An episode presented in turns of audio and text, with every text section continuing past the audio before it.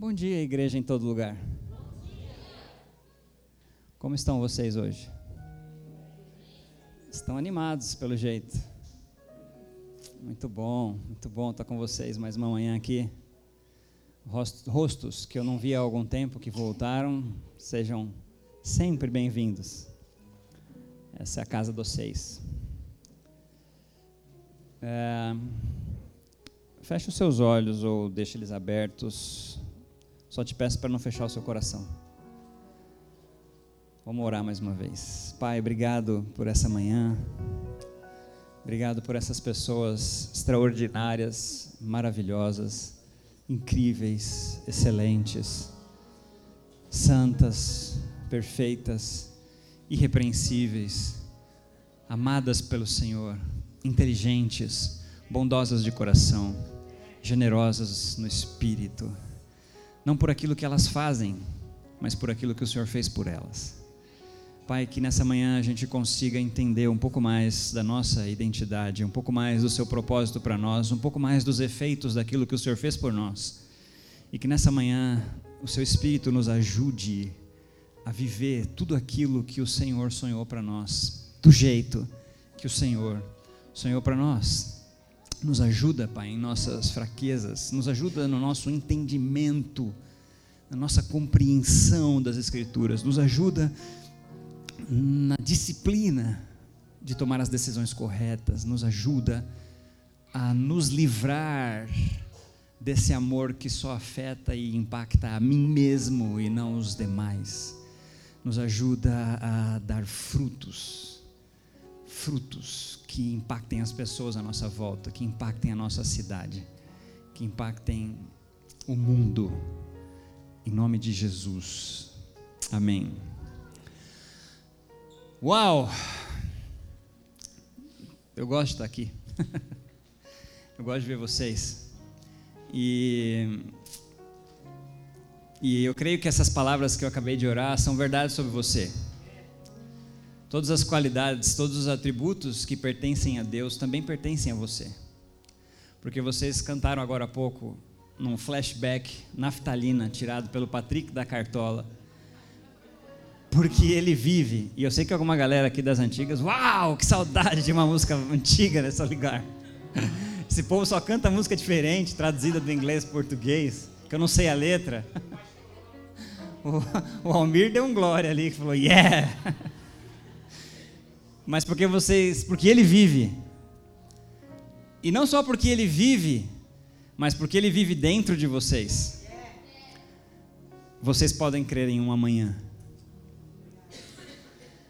Essa comunidade que se chama Inc.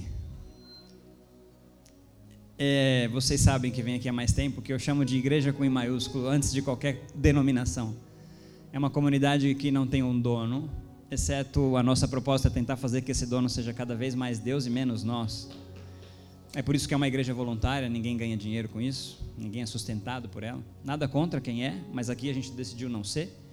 Justamente para a conexão com esse propósito maior de. Estou é, ficando velho, dá licença. Esse propósito maior de, de ser igreja com I maiúsculo, sem barreiras e sem controles humanos.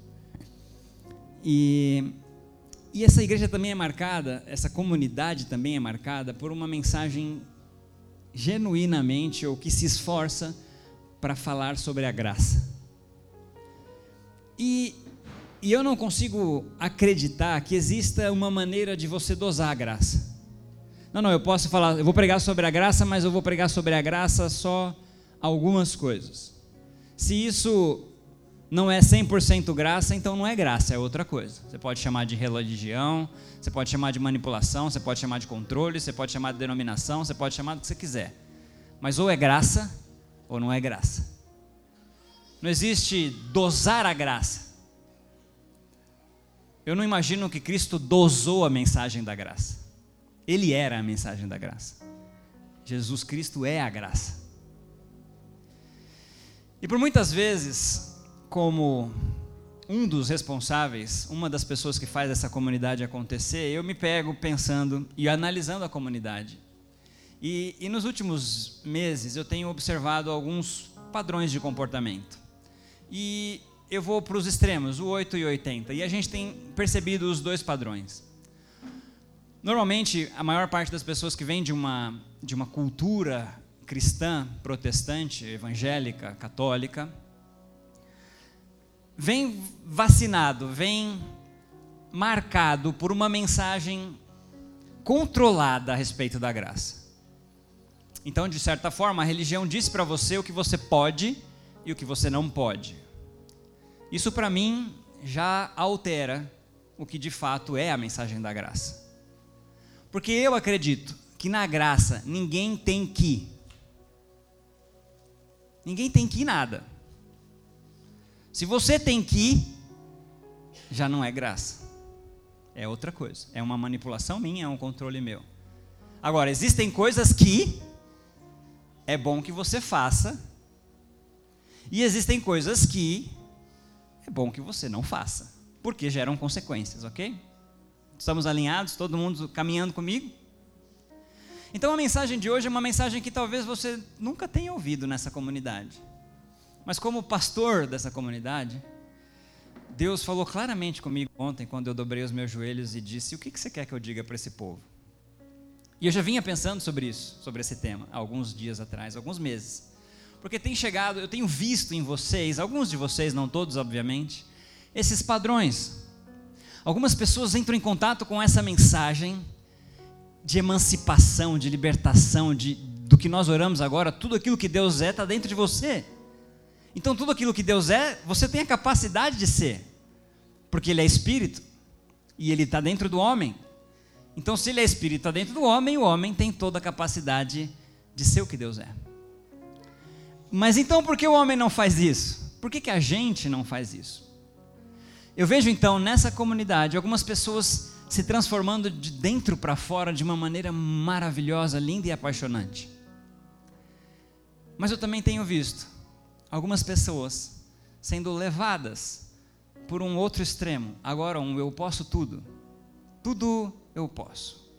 Tudo tá tudo bem. Cuidado com esse tá tudo bem. Eu sempre falo, tá tudo bem? tá tudo bem da parte de Deus com a gente. Agora, da nossa parte, para nossa relação com Deus, existem algumas coisas que precisam ser feitas. Eu, queria, eu ia falar a palavra obedecidas, mas eu, eu, eu quero tirar essa palavra para que você não, não, não, não atrele isso à lei. Porque a obediência ela é devida à lei. A Deus eu devo amor. Antes de qualquer coisa. Então, essa mensagem é uma mensagem pastoral. O, das cartas todas que Paulo escreveu, ele escreveu algumas cartas que são pastorais, como as que ele escreveu para Timóteo e para Tito, que eram líderes. E é assim que eu enxergo vocês. Todos vocês que estão sentados para mim, independente se chegaram aqui há poucos domingos ou se estão aqui há muitos domingos, a todos os domingos, todos vocês eu enxergo vocês como líderes, como pessoas dotadas de capacidade de liderar em qualquer coisa. Porque, mais uma vez, o que está sobre vocês é o que determina quem vocês são. O Espírito de Deus é mais forte do que a sua alma, do que a sua vontade carnal, os seus desejos. Mas o que, que vai prevalecer em você? Aquilo que você alimentar. Ok? Então, essa, essa mensagem hoje é uma mensagem pastoral para uma comunidade que tem caminhado na revelação da graça e tem produzido alguns efeitos. E eu quero, o meu objetivo hoje é ajudar você a discernir, é dar referências para você, para você se situar onde você está nessa compreensão dessa mensagem. Para que você então, olhando para onde você está, saber para onde você deve ir. Eu uso isso, esse exemplo no The Way, vou usar aqui com vocês. Como é que você ajuda uma pessoa a se localizar? Vamos supor que eu estava esperando uma visita importante hoje aqui e essa pessoa acaba de me ligar toca o meu celular, eu atendo, falo: Oi, tudo bem? Tudo bom? Oi, eu estou indo para aí. Como eu faço para chegar aí? Essa pessoa me perguntou: Qual é a primeira pergunta que eu vou fazer para ela? Onde você está? Eu preciso saber aonde você está para te ajudar a se orientar. E é esse o objetivo da mensagem de hoje. Essa mensagem ela não é legalista e nem moralista. Vocês que estão aqui há dois anos, Abel é responsável por um dos cliques que me deu na mente. É um dia dessas que ela estava pregando, ela falou: A gente está aqui há dois anos falando de graça. E eu falei: Caramba, velho, é verdade.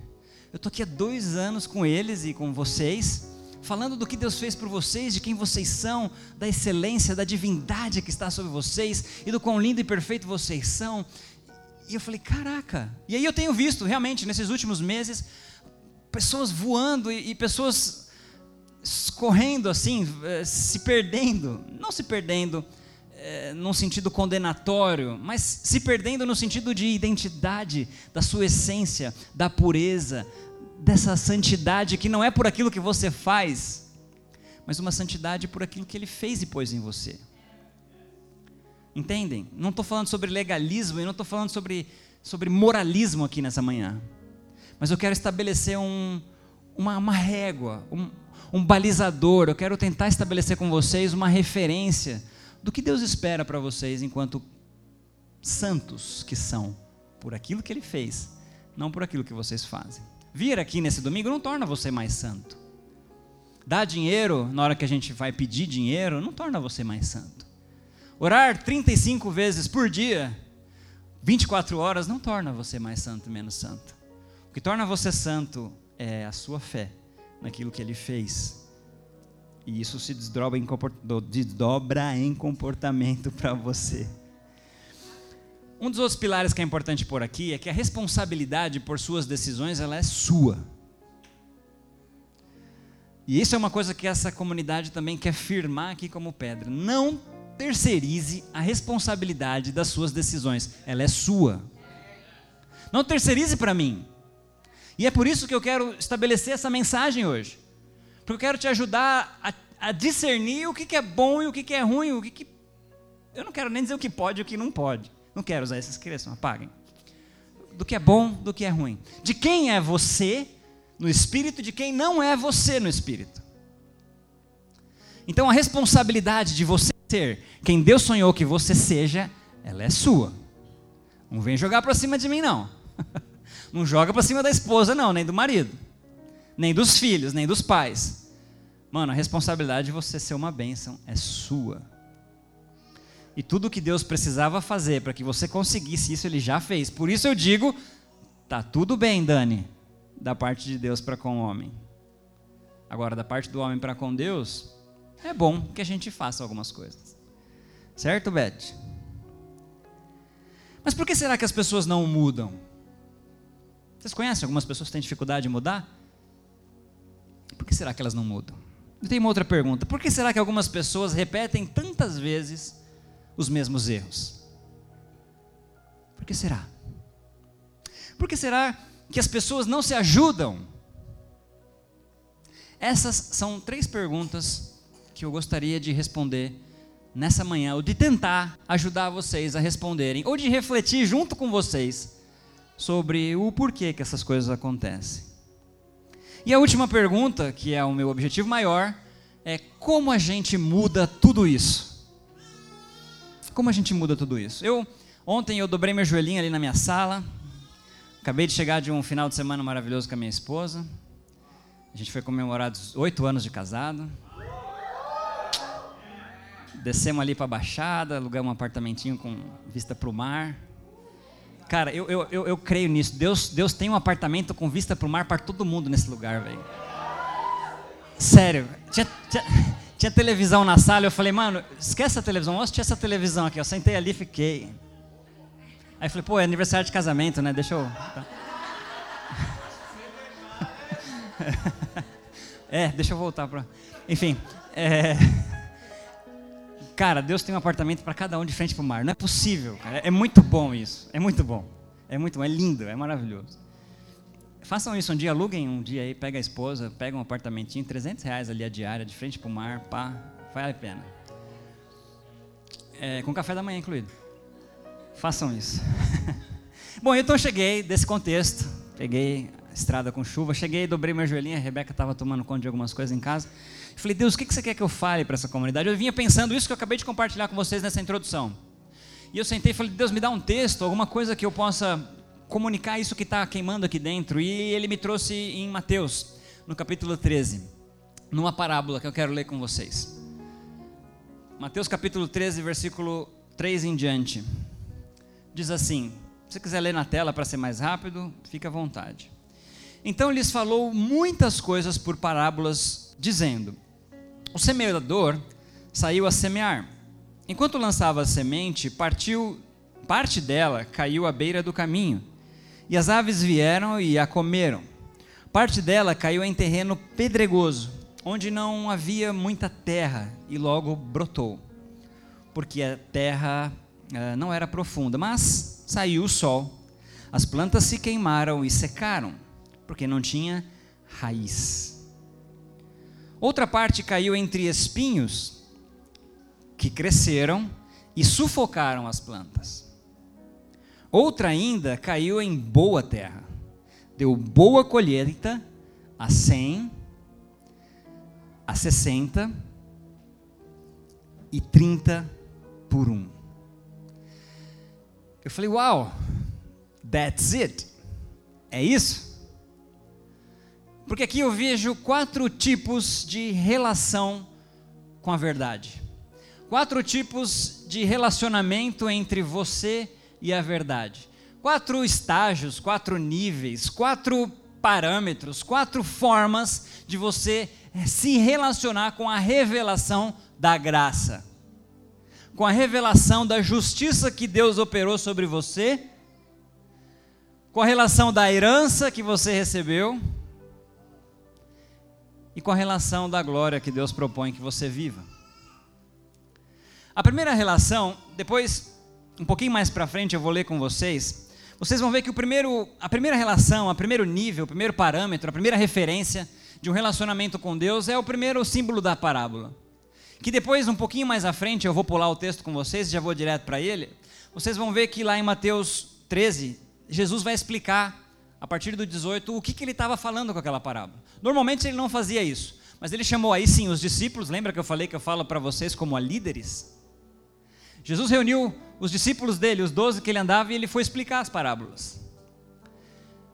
Porque ele estava dizendo o seguinte: ó, tem uma galera que não quer ouvir, tem uma galera que, não, não, e ainda que ouça, ainda que veja, não, não, não vai rolar. Então ele pegou os discípulos, que eu creio são vocês, por isso vocês vieram até aqui, porque vocês querem aprender alguma coisa, ou estão buscando alguma coisa, porque vocês têm Deus dentro de vocês, vocês têm tudo aquilo que precisam para serem líderes, então eu olho para vocês como pessoas que podem transformar o mundo, essa é a minha fé a respeito de vocês. Mas existem quatro patamares, quatro referências, quatro, quatro maneiras de você se relacionar com a verdade. E a primeira, e talvez você se identifique com ela e não tem nada de ruim, se você se encontra nesse estágio. Mais uma vez, eu só quero dar aquele exemplo da ligação, lembra? Reposicionar você, saber onde você está, fazer você saber aonde você está, para que você saiba como se ajudar melhor, para que você saiba como caminhar na direção daquilo que Deus tem para você. Então, Mateus 13, do 18 ao 19, tem o um grupo de pessoas que ouve e não entende. Vamos ler.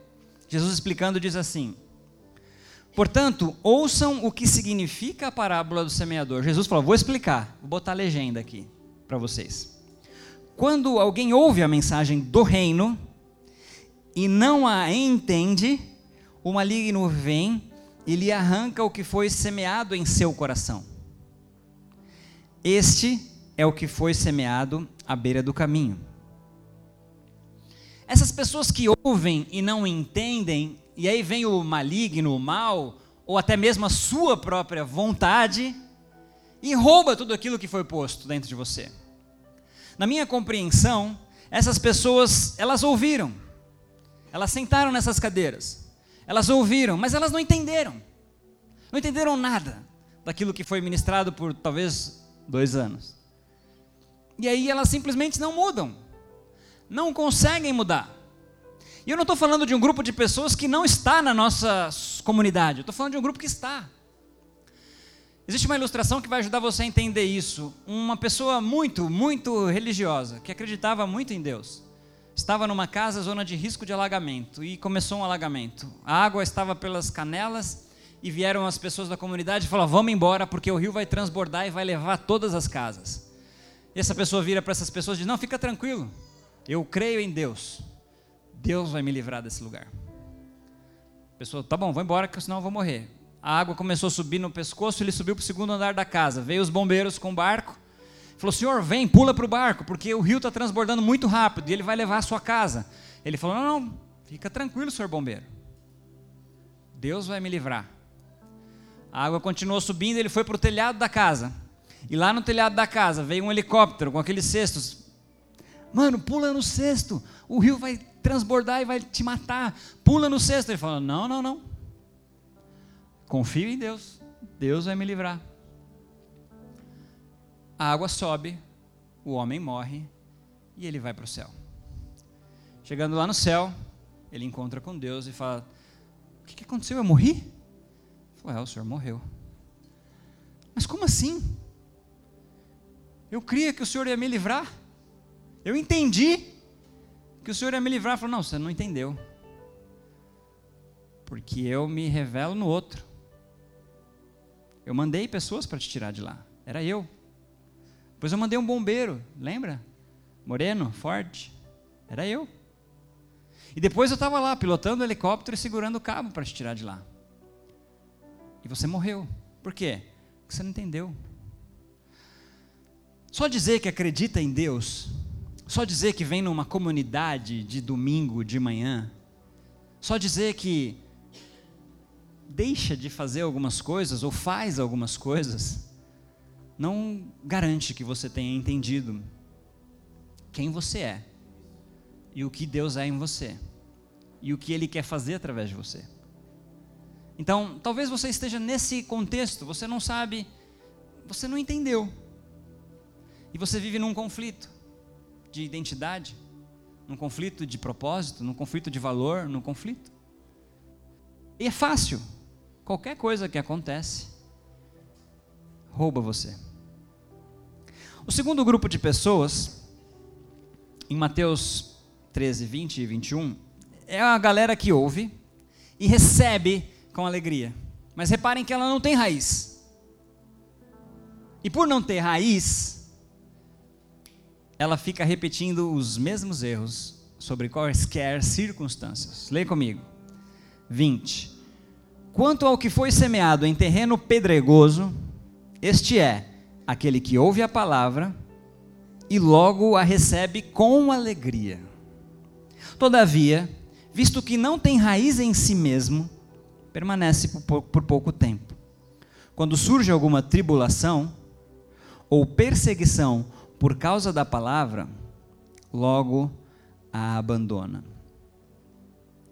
Para mim, essa hoje não existe mais perseguição e entre aspas tribulação por causa da palavra, OK? Naquela época, a galera que se convertia ao cristianismo pregado por Jesus, por conta do judaísmo e do Império Romano, os caras iam presos ou morriam.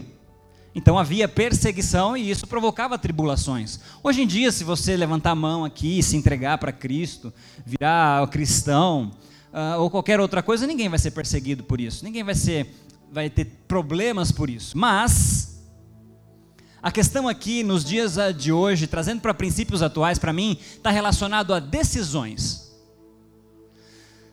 Quando eu entrei pela primeira vez numa igreja, numa comunidade como essa, e eu ouvi essa mensagem, isso foi por volta de muitos anos atrás, mas eu vou dizer que eu tinha uns 18 ou 19, eu era vida doida total, bem bagunçado, bem mesmo. E aí eu, eu ouvi aquilo e falei, uau, cara, o que, que é isso que eu estou sentindo? Que fogo aqui no meu peito, nossa, que gostoso isso, que, que da hora. Mano, como é que eu faço? para ter isso? Uh, eu quero, ah, eu quero. Ah, então tá, levanta a mão, entrega a vida para Jesus, aceita, eu aceito. Aí, aí o meu amigo me levou, cara, onde é que tem outro? Eu quero ir nesse bagulho aí de novo. E aí me levou, e aí o cara falou, quem quer aceitar Jesus, receber sua vida, levanta a mão. Eu, uau, eu quero. Aí no outro, vamos em outro. Aí eu fui em outro, umas 39 vezes até que esse cara falou, oh, oh, chega, já tá bom, você já, já aceitou isso, já tá tudo bem. Essa alegria que te impacta, que revela a verdade que você se alegrou quando conheceu. Quando você toma essa decisão, eu quero entregar, eu quero dar, eu quero ser tudo. Toda, toda decisão, ela envolve uma renúncia. Concordam?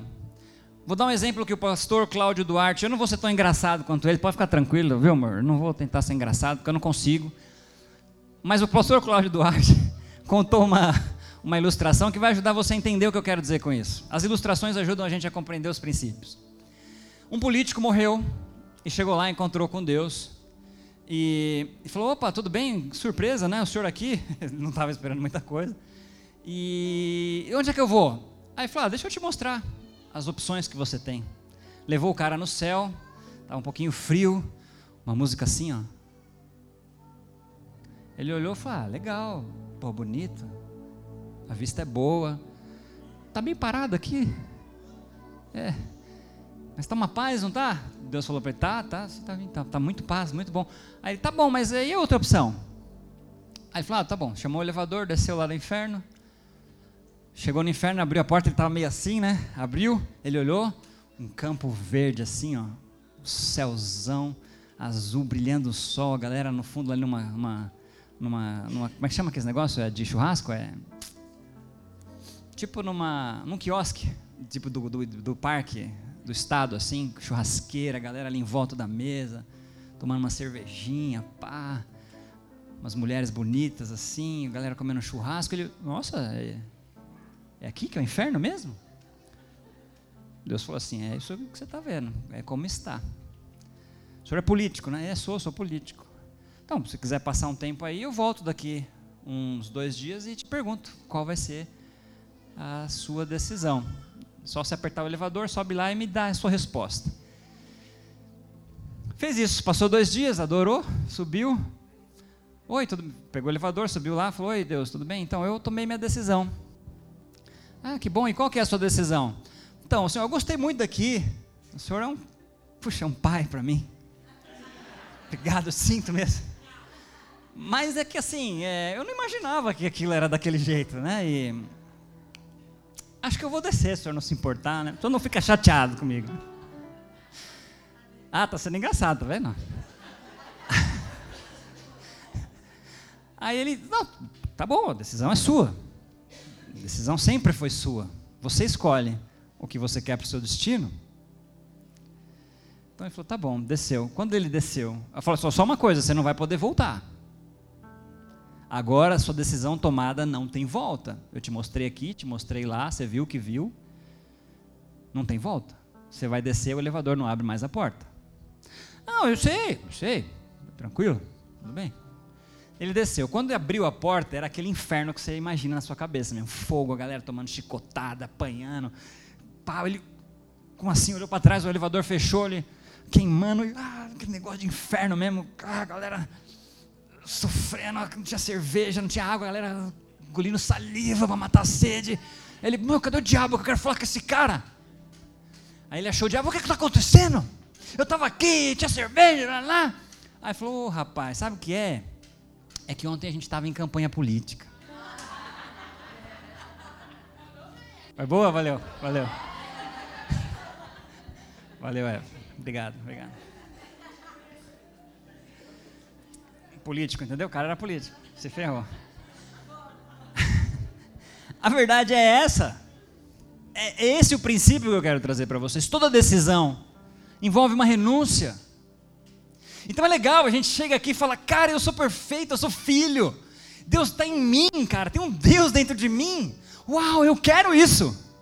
Eu quero isso. Só que quando você toma essa decisão de querer isso, automaticamente você está renunciando a uma série de outras coisas. Quando você escolhe sentar nessa cadeira, você renunciou todas as outras cadeiras. Quando você decidiu comprar um iPad da Apple, você decidiu de desistiu de comprar o da Samsung. Entendem? E assim é a vida com Deus. Só que aí, essa pessoa que não tem essa raiz, que não tem a convicção dessa decisão, ouviu com alegria, também não entendeu. Quando ela é confrontada com as opções que ela tem que tomar na vida, por conta da verdade que ela entendeu, por não ter raiz nesse amor, por não ter raiz nessa revelação, por amar ainda mais outras coisas do que a revelação que trouxe alegria no coração dela, ela é inconstante. E aí ela não cresce, ou se cresce, morre. Talvez você tenha se identificado com esse tipo de pessoa. E E mais uma vez, a minha intenção em dar esses exemplos é te ajudar a saber onde você está, para que a gente possa ajudar você, como comunidade, a ir para onde Deus quer.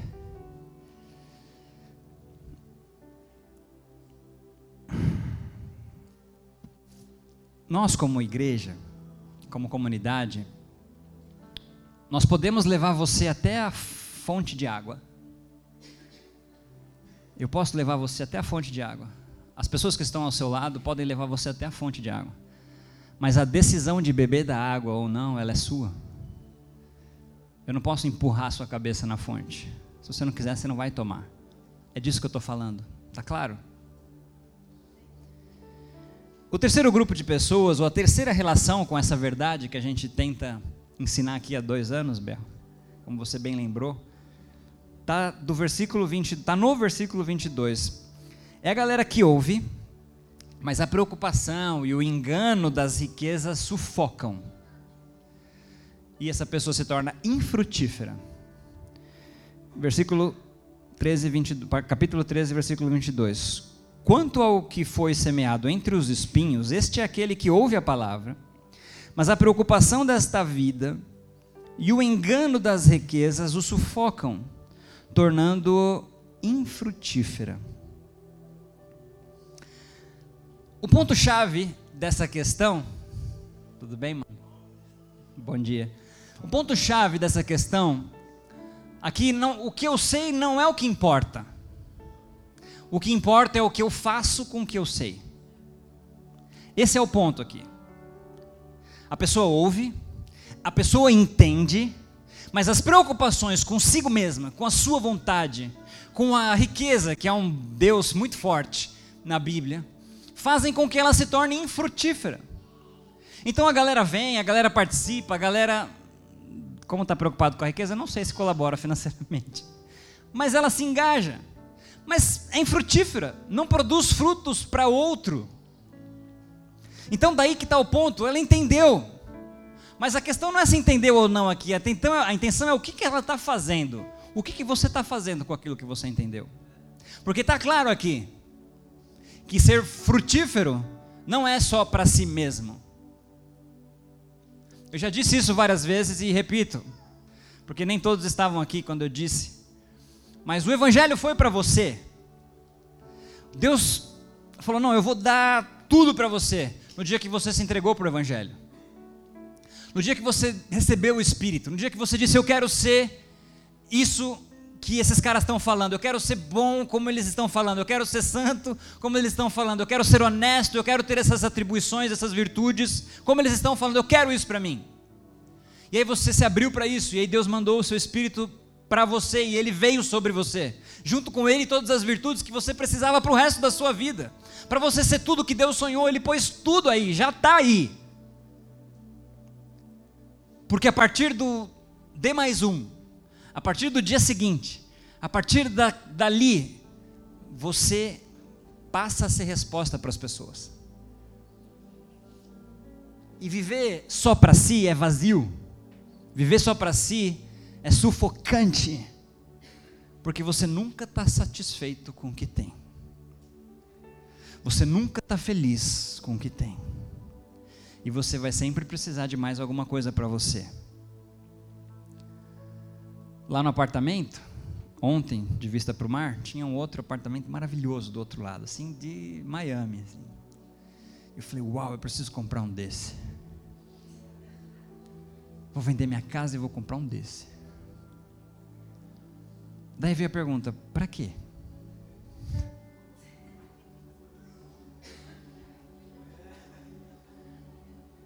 Para você sozinho? Para a igreja inteira?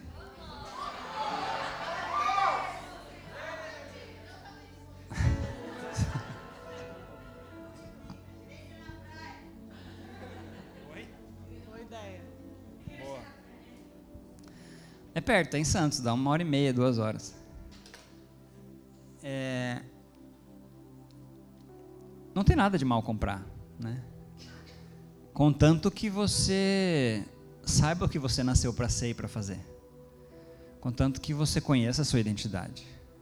Contanto que isso não impeça você de participar de uma reunião. contanto que isso não te impeça você de ser fruto para as pessoas, contanto que isso não impeça você de cumprir o seu propósito.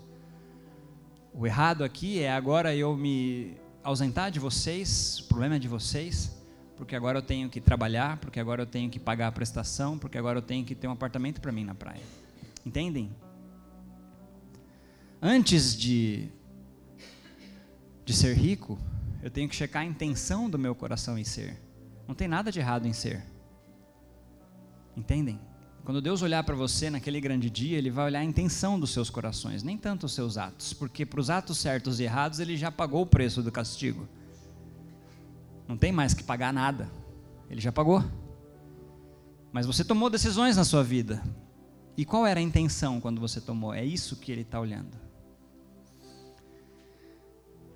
O Evangelho não é sobre mim, Gravem isso dentro do coração, dentro da mente de vocês. O Evangelho não é sobre mim.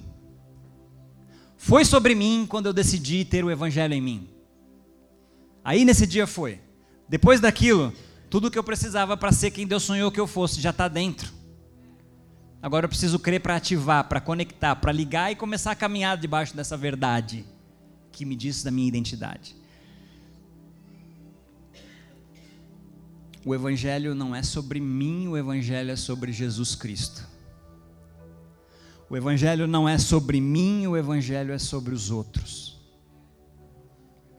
Porque o que o Evangelho tinha para mim, ele já me deu.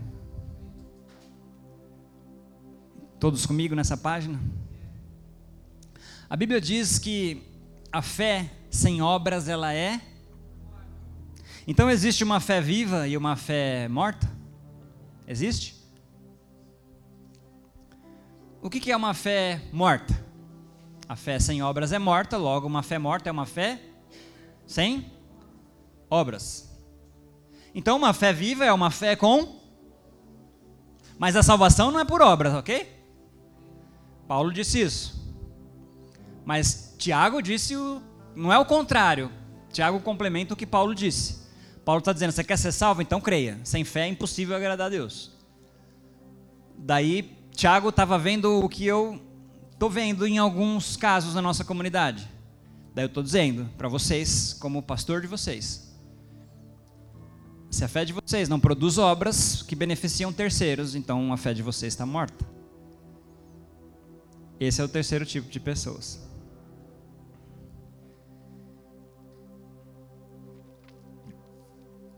O quarto tipo de pessoas é o que a gente é o desejável.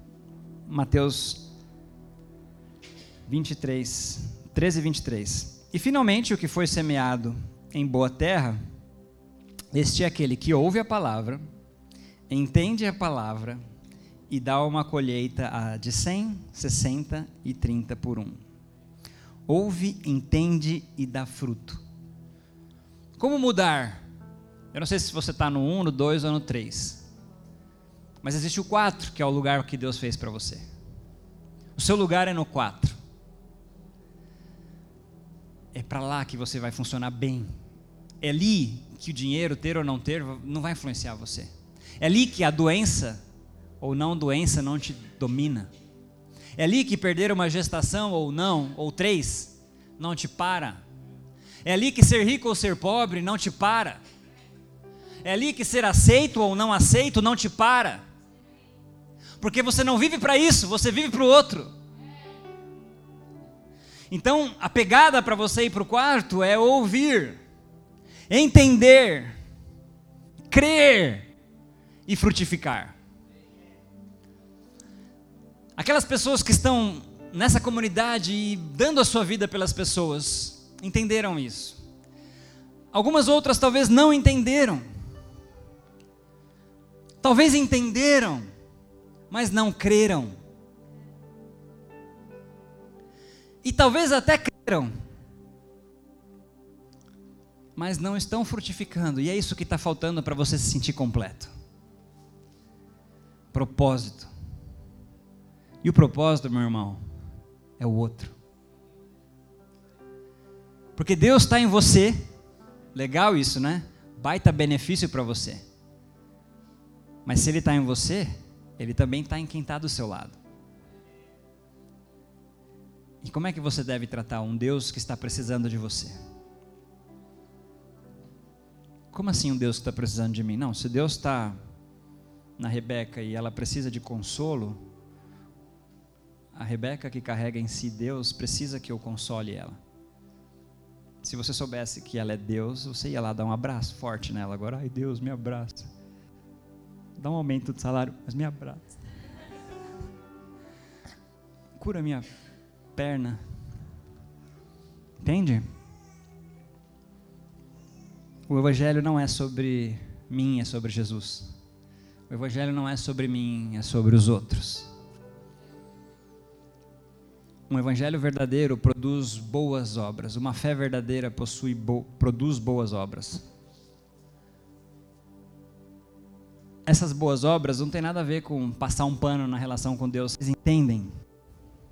Porque essas boas obras de vocês, elas só vão ser boas obras de verdade quando vocês entenderem que Deus resolveu o problema do mérito. Ninguém merece nada, não é por mérito, não é porque vocês são bonzinhos, não é porque vocês não falam palavrão ou falam, não é porque vocês uh, dão dinheiro ou não dão, não é porque vocês vêm aqui de domingo ou não.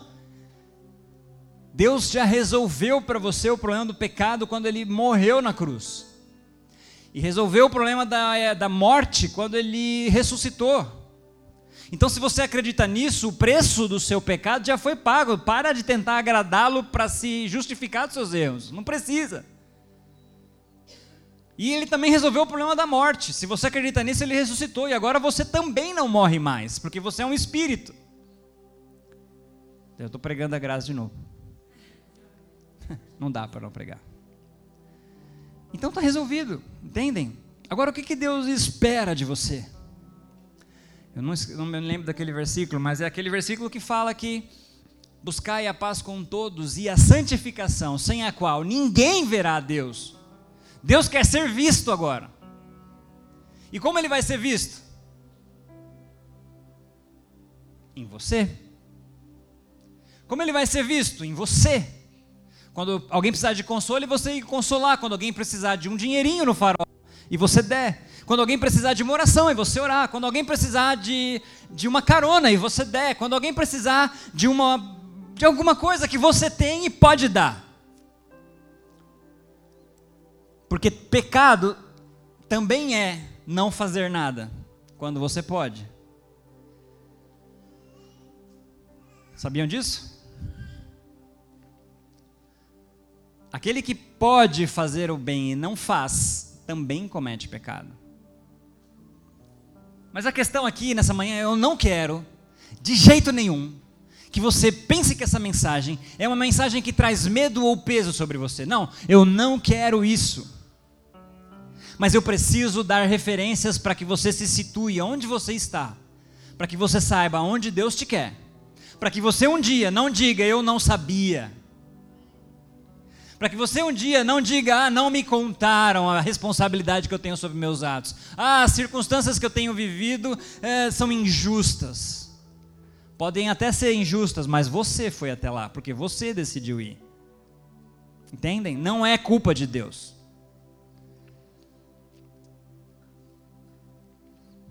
Então, como igreja, o que devemos fazer com esse comportamento reprovável? E aqui eu fiquei surpreendido quando eu li a sequência da parábola que a gente acabou de ler. Eu não sei se eu mandei para você, mandei? Próximo texto? Então segurei. Não? Eu esqueci. A resposta do que eu e do que você, como igreja de Cristo na terra, devemos fazer com esse comportamento reprovável. Eu me espantei quando a resposta para essa pergunta, que eu estava me perguntando há um mês, estava na sequência desse texto. Deus não me mandou esse texto, Deus me mandou o anterior. E aí, quando eu continuei lendo para entender o contexto, cara, a resposta está lá. E sabe qual é a resposta? Alguém imagina? Nós, como comunidade, o que, que a comunidade deve fazer com o comportamento reprovável? Sabe qual é a resposta bíblica para isso? Em alguns casos. caso de liderança é outra coisa, tá? Caso de liderança é um pouco mais estreito. Está lá em Timóteo e Tito. E Romanos também. Mas eu estou falando da comunidade. A resposta é nada. Nada. Como assim? Eu explico. Mateus 13, do 24 ao 30, explica isso claramente. E eu vou ler com vocês.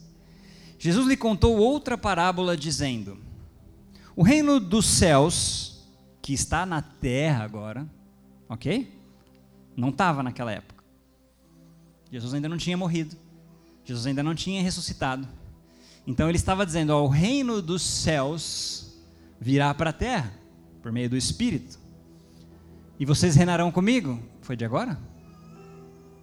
Eficiente, hein? Obrigado. Parabéns. Agora o reino está em nós por meio do Espírito. O reino dos céus é como um homem que semeou boa semente em seu campo. Mas quando todos dormiam, veio o seu inimigo e semeou o joio no meio do trigo e se foi. Quando o trigo brotou e formou espigas, o joio também apareceu. Os servos do dono do campo dirigiram-se a ele e disseram: Senhor, não semeou boa semente em seu campo? Então de onde veio o joio?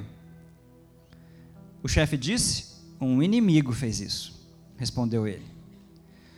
Os servos lhe perguntaram: O senhor quer que vamos tirá-lo? Ele respondeu: Não, porque ao tirar o joio, vocês poderão arrancar com ele o trigo. Deixem que cresçam juntos até a colheita. Então direi aos encarregados da colheita: juntem primeiro o joio e amarrem-no em feixes para ser queimado. Depois juntem o trigo e guardem-no no meu celeiro.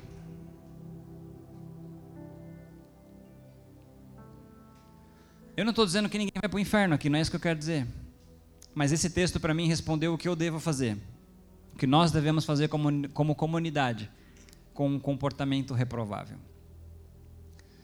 E é o que a gente está fazendo aqui agora, informando, dando conhecimento, dando responsabilidade, mas não punir, porque isso não é um papel meu não é um papel dessa comunidade. Não excluir,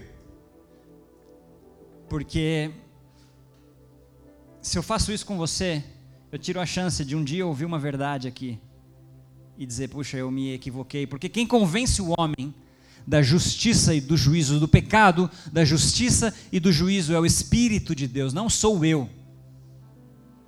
A minha responsabilidade e a sua como líderes é anunciar a verdade. Porque moldar comportamento não funciona. E se eu for, e aí eu acho que aqui é o ponto. Um dos pontos dos muitos que existem nessa parábola, mas eu vou me deter nesse.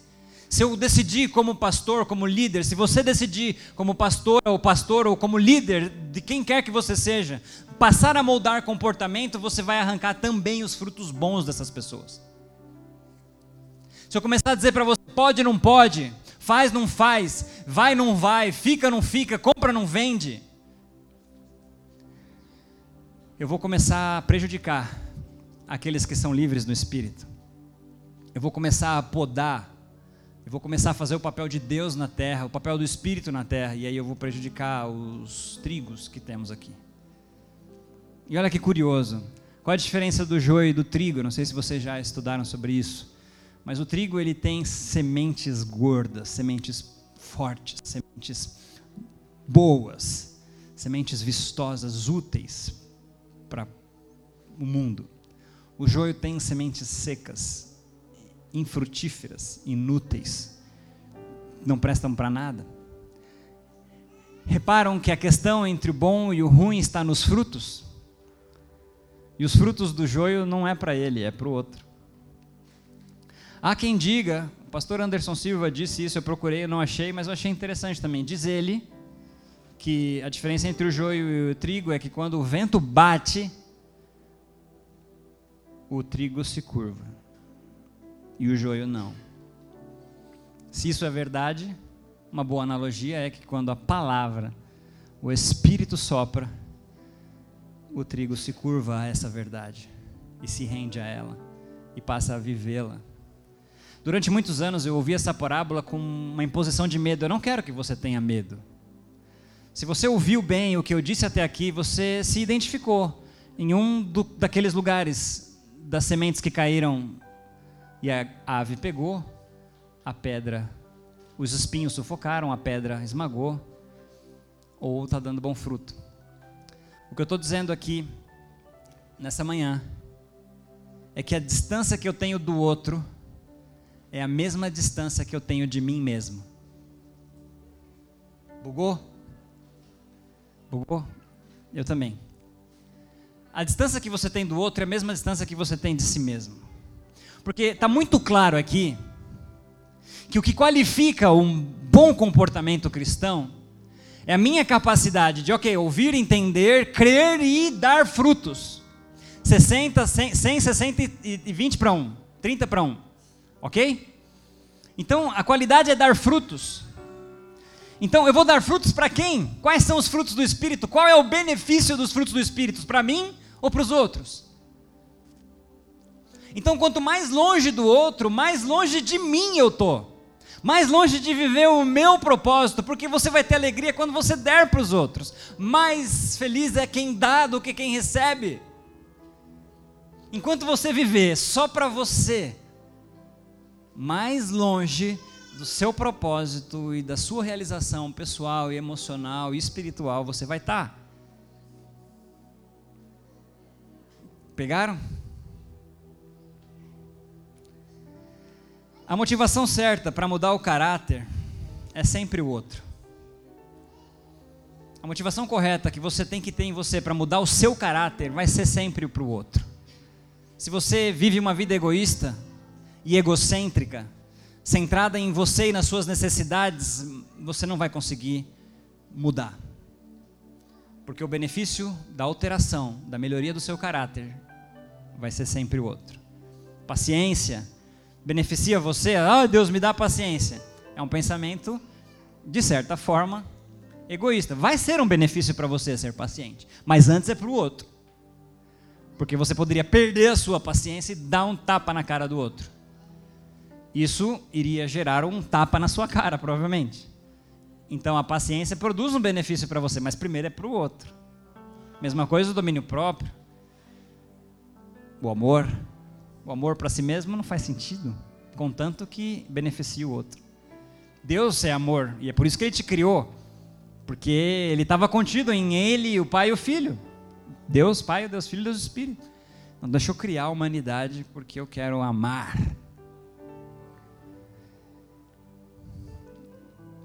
E, por fim, a Bíblia diz que vocês são instrumentos de justiça. Todos concordam com isso? Lembra? Eu não lembro do versículo. Se alguém tiver aí na ponta da língua, me fala, mas existe um versículo que o conhecimento da graça, a revelação verdadeira do que Deus fez por você e fez por mim, faz de você um instrumento de justiça na terra. E daí eu te autorizo Presta atenção, não vai desrup, não vai deturpar o que eu vou dizer aqui agora. Presta atenção em tudo que eu disse. Vocês estão autorizados a fazer justiça com as próprias mãos agora. Bugou? Eu estou falando de uma justiça divina, não de uma justiça humana.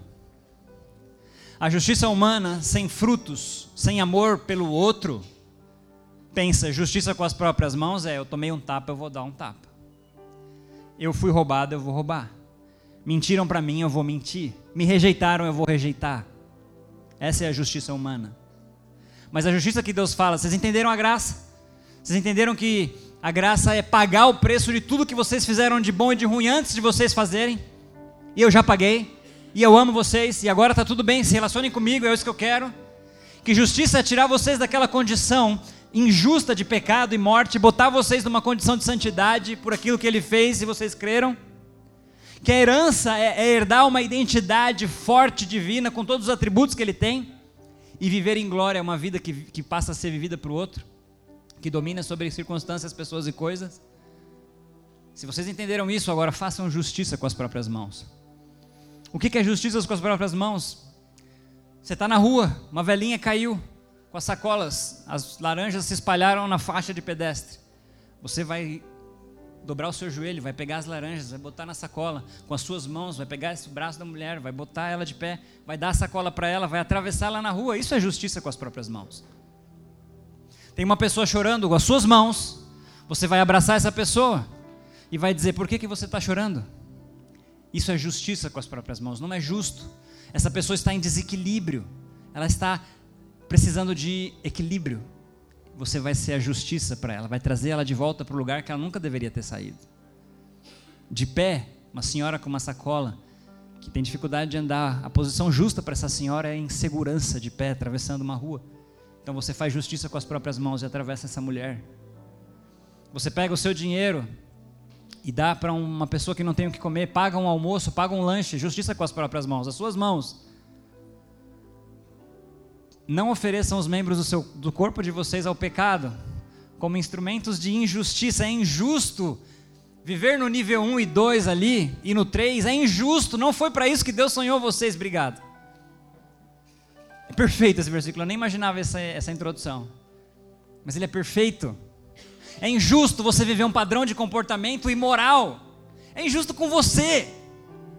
Ainda que ninguém veja. Eu sempre falo que o grande efeito colateral do pecado é comprometer o seu reinado. O sacerdócio não vai ser rompido. Deus está lá, Deus está pronto. No minuto em que você se arrepender e pedir perdão, Ele vai lá e vai te abraçar e vai chorar com você. E mais do que isso, a Bíblia diz que Ele esquece o que você fez. Mas quando você faz alguma coisa errada, isso corrompe a sua identidade de pessoa linda e maravilhosa e perfeita e santa e cheirosa. E aí isso te desequilibra, é injusto. Corromper o padrão cristão, divino, ser nada, ser menos que Jesus na terra é injusto para você. Porque ele está dentro de você e ele define quem você é. Antes ofereçam-se a Deus como quem voltou da morte para a vida, graça e justiça, reposicionamento. Ele te reposicionou da morte para a vida, foi isso que ele fez. E ofereçam os membros do corpo de vocês a Ele como instrumentos de justiça. Ficou claro? Então, vão, façam justiça com as próprias mãos. Nessa perspectiva. Abracem, chorem, deem dinheiro, deem tempo, deem ouvidos, deem palavras de vida. O que vocês carregam agora dentro de vocês é vida. E toda vez que vocês pecam, ainda que ninguém veja, vocês estão calando a vida que está em vocês. E o diabo, o mal, a consciência, chama do que você quiser, está dizendo, está vendo você é isso aí? Você é isso aí, ó. Você não presta, tá vendo? Você não consegue vencer o eu, tá vendo? Você não consegue. Pelos seus próprios esforços, não mesmo. Você só precisa de três coisas: ouvir, entender e crer. E aí você pode ser tudo o que você sonhou. Amém? E eu quero deixar três perguntas. Já estourei mais do que deveria o tempo, né? Então eu vou encurtar. Eu ia ler um outro texto. Mas eu quero deixar três perguntas que vão ajudar você a saber sobre esses três estágios ou três relações com a verdade. Primeira pergunta que você tem que se fazer é: você entendeu o que Jesus fez por você? Você entendeu isso? Se você não entendeu, pode procurar qualquer um de nós. Eu vou te ajudar a entender mais detalhadamente o que ele fez por você. Você entendeu quem ele te tornou? Você precisa entender o que ele fez por você e o que, que ele tornou você depois de você entender e crer nisso. Outra pergunta: O que você decide fazer revela essa nova identidade? As decisões que você tem tomado revelam essa nova identidade que você entendeu que tem em Jesus? Se não entendeu, se não revela a sua identidade em Cristo, tem algum problema. As respostas para essas perguntas vai ajudar você a saber o que é certo e o que é errado. Não sou eu, que vou tirar o joio agora e deixar só o trigo, porque se eu fizer isso eu tiro o trigo também. E eu não estou dizendo aqui que tem joio e tem trigo, não é isso que eu quero dizer com essa mensagem. Não, não, não. Não quero que você saia daqui sentindo, ah, eu sou trigo, eu sou joio, eu vou para o inferno, eu não vou. Não é isso que eu quero dizer. Só quero dizer que nós, como comunidade, somos abertos para todo e qualquer tipo de ser humano que tenha necessidade ou desejo de se conectar com a verdade de Cristo para ser um, para a humanidade.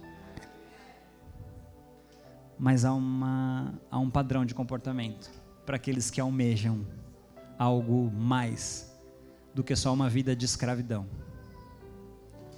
Algo mais do que uma vida de frustração, de inconstância se você quiser viver isso, a gente está aqui para te servir com essa informação, com essa verdade. Amém?